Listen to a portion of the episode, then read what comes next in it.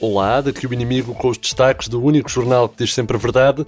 É sempre o mesmo, o inimigo público. Na semana em que assinalamos o centenário de Amália Rodrigues e talvez por isso o Bloco Central decidiu dar música ao Parlamento.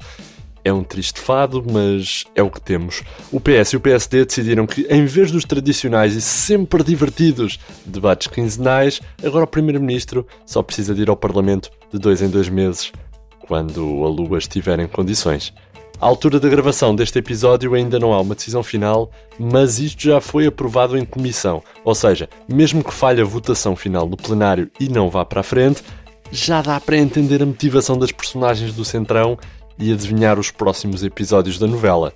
Eu entendo que possam ver esta ausência do Primeiro-Ministro como algo antidemocrático ou até uma linha aberta para os extremismos se lançarem sem contraditório, mas eu penso o contrário honestamente. Eu acho que isto é um sinal de uma democracia madura, um governo mais adulto, que já está a chegar àquela fase mais avançada da idade, um governo que já não liga todos os dias para casa, um governo que, em vez de visitar aos fins de semana, só aparece para os aniversários e jantares de Natal. Quer dizer, o governo também tem a sua vida, o governo agora tem filhos e primos dos filhos e assessores para os primos dos filhos. O governo chega cansado do governo, põe o jantar ao lume, liga à Netflix e às vezes esquece de ligar ao Parlamento. É só isso. Agora assim já ninguém se chateia. É só a ordem natural das coisas. Isto só vai dificultar honestamente a vida aos gestores de redes sociais da Iniciativa Liberal e do Chega, que já não vão ter aquele suminho clickbait quinzenal para as redes, como deputado liberal arrasa Costa. Ou então o sempre clássico Ventura afunda de costas só com uma mão e depois samba na cara do primeiro-ministro. Já não temos disto. Só o YouTube é que vai perder. Só o YouTube.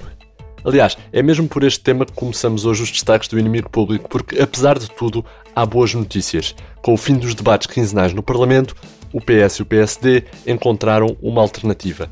Qual? Esta alternativa passa por pôr Costa e Rio a gritar um com o outro num programa de bola em que se insulta a honra das mães das pessoas. A oposição assim continua a poder confrontar o primeiro-ministro, mas só quanto a fora de jogo mal tirados. O que, sejamos sinceros, se calhar é a única coisa em que estão interessados, tendo em conta os exemplos anteriores. Esta semana também registámos muitas mexidas no setor da paródia. Foi o grande tema da semana, o mercado de transferências do ócio. Cristina Ferreira voltou à TVI e Jorge Jesus ao Benfica, mas os regressos inesperados ainda não acabaram. Sabe o inimigo público que Ricardo Salgado voltou hoje ao novo banco, onde ficará com a presidência do banco e com todas as ações. Durão Barroso voltou também ao PCTP-MRPP e, numa notícia chocante, Marcelo Rebelo de Sousa espantou tudo e todos ao anunciar que vai voltar para a TVI, onde durante anos foi o rosto dos programas da noite. O ex-comentador está feliz por voltar à casa-mãe e deu os parabéns a Cavaco Silva pelo regresso à presidência da República. Urgh.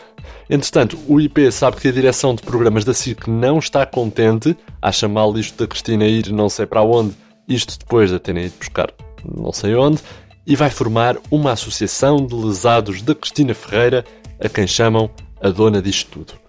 Boa sorte. Ainda no universo Cristina, a questão que todos estão a pensar: e agora? O que vai ser feito da casa da Cristina? E agora? Ora, segundo apurou o inimigo público e o burro na quinta de João Baião, a SIC ficou com a casa da Cristina vaga e decidiu que não vale a pena voltar a assinar contratos de aluguer de longa duração que depois acabam rasgados antecipadamente. Se o mercado do arrendamento está assim, mais vale não arrendar a ninguém. Por isso, Francisco Pinto Balsemão decidiu apostar no alojamento local. A casa da Cristina vai esperar agora receber então dezenas de turistas que tragam com eles percevejos que depois o Daniel Oliveira vai colocar no refeitório da TVI e fazer uma denúncia anónima à ASAI. Parece-me que já tem o plano bem estruturado. Também esta semana, muita atenção, muita atenção, vem aí 45 mil milhões da Europa num malão ou num envelope muito grande, ainda não se sabe. O governo já explicou, no entanto, que com este dinheiro todo, cada português vai passar a receber um ordenado ao nível de um treinador do Benfica, de uma apresentadora da TVI que vai para a SIC e regressa à TVI, ou de um governador do Banco de Portugal, incluindo reforma e receitas de merchandising dos porta-chaves com a cara de Centeno. Também cheia de dinheiro, pelo menos na capa, está a edição em papel do Inimigo Público, todas as sextas nas bancas com o público.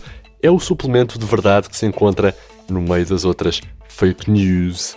E o grande destaque desta semana vai mesmo para o que Manuela Ferreira Leite chamaria de uma batelada de cacau ou até mesmo uma bela resma de carcanhol. Costa anunciou 300 milhões para a região do Algarve e o primeiro-ministro holandês Mark Rutte, Rutte pede que não se gaste tudo em sungas tigresa para Zezé Camarinha. António Costa apanhou-se com 45 mil milhões na algibeira, começou de imediato a tirar notas para cima das pessoas, aqui têm notas, notas, e anunciou 300 milhões de euros para o Algarve e 14 cêntimos para o Alentejo. O seu homólogo holandês e modelo de armações de óculos soube disto, não pegou o olho durante duas noites e ontem ligou a Costa a pedir-lhe pelo menos que não gaste tudo em sungas tigresa para o Zezé Camarinha e travões de disco para a bicicleta do Macário Correia. Mark Rutte, lembre-se, é conhecido na Europa como vigário com cafeína e Costa responde nos Conselhos Europeus por sacristão das chanfanas. Na saúde já estão na fase de testes em humanos 23 vacinas contra a Covid-19. A questão é que todas elas estão no mesmo ser humano que sempre odiou picas, mas foi ao hospital para levar a vacina do tétano depois de ter sido mordido por uma prostituta durante uma orgia na comporta e acabou com 23 injeções experimentais ainda por cima todas na mesma nádega, impedindo-o de voltar ao teletrabalho em frente ao computador. Pois. O desgraçado não sabe se ficou imune à Covid-19 porque os russos e os chineses roubaram o líquido das 23 vacinas e substituíram-no pela água que a Graça Freitas deixa cair na mesa quando tenta encher o copo segurando a garrafa com um lençol. O homem depois ficou contente, claro, porque a mãe prometeu-lhe 23 gelados depois de levar as vacinas. Quem nunca? No seio da esfera política temos também a notícia de que Rui Rio mostrou-se bastante crítico sobre a contratação de Cristina Ferreira pela TVI, porque claro que se mostrou, e hoje mesmo criticou a telenovela Quero Destino, da mesma estação. Isto porque a protagonista Margarida Rosa vai acabar a confrontar e vingar-se dos violadores Marcos Costa de Santa Cruz, Mateus Costa de Santa Cruz e João Costa de Santa Cruz, que, segundo o líder do PSD, só deviam ser confrontados de dois em dois meses no Parlamento e com muito respeitinho. Rui Rio acha que, a bem da estabilidade nacional em tempos de pandemia, Margarida devia perdoar os irmãos Costa de Santa Cruz e criar com eles uma startup, como aconselha o plano estratégico do António Costa Silva. De referir também que os irmãos Costa de Santa Cruz tinham investido todas as pratas da família em papel comercial do GES e atacaram a incauta Margarida Rosa porque ela era caixa do banco. Estas e outras notícias em inimigo.público.pt e na nossa edição impressa todas as sextas com o público, onde podem aprender ainda que a pandemia fez duplicar o número de portugueses que têm como profissão freelancer na empresa Freelancer. O Ciresp não apresentou o balanço ao Tribunal de Contas porque a rede falhou no momento do envio, claro que sim. O aeroporto de Beja vai ser usado como um canil. Um dirigente do Chega demite e acusa o partido de ter é, demasiada democracia. E a trovoada seca desta semana foi só a natureza a celebrar o prémio da Gulbenkian para Greta Thunberg. Foi assim o mundo aos olhos do inimigo público com notícias frescas de Mário Botequilha, Vitória Elias, João Henrique e Alexandre Parreira e a principal candidata a substituir o vazio deixado por Cristina Ferreira nos nossos corações com um trabalho de som de excelência, Eva Esteves. Da minha parte é tudo, André Dias despede-se com amizade. Até para a semana.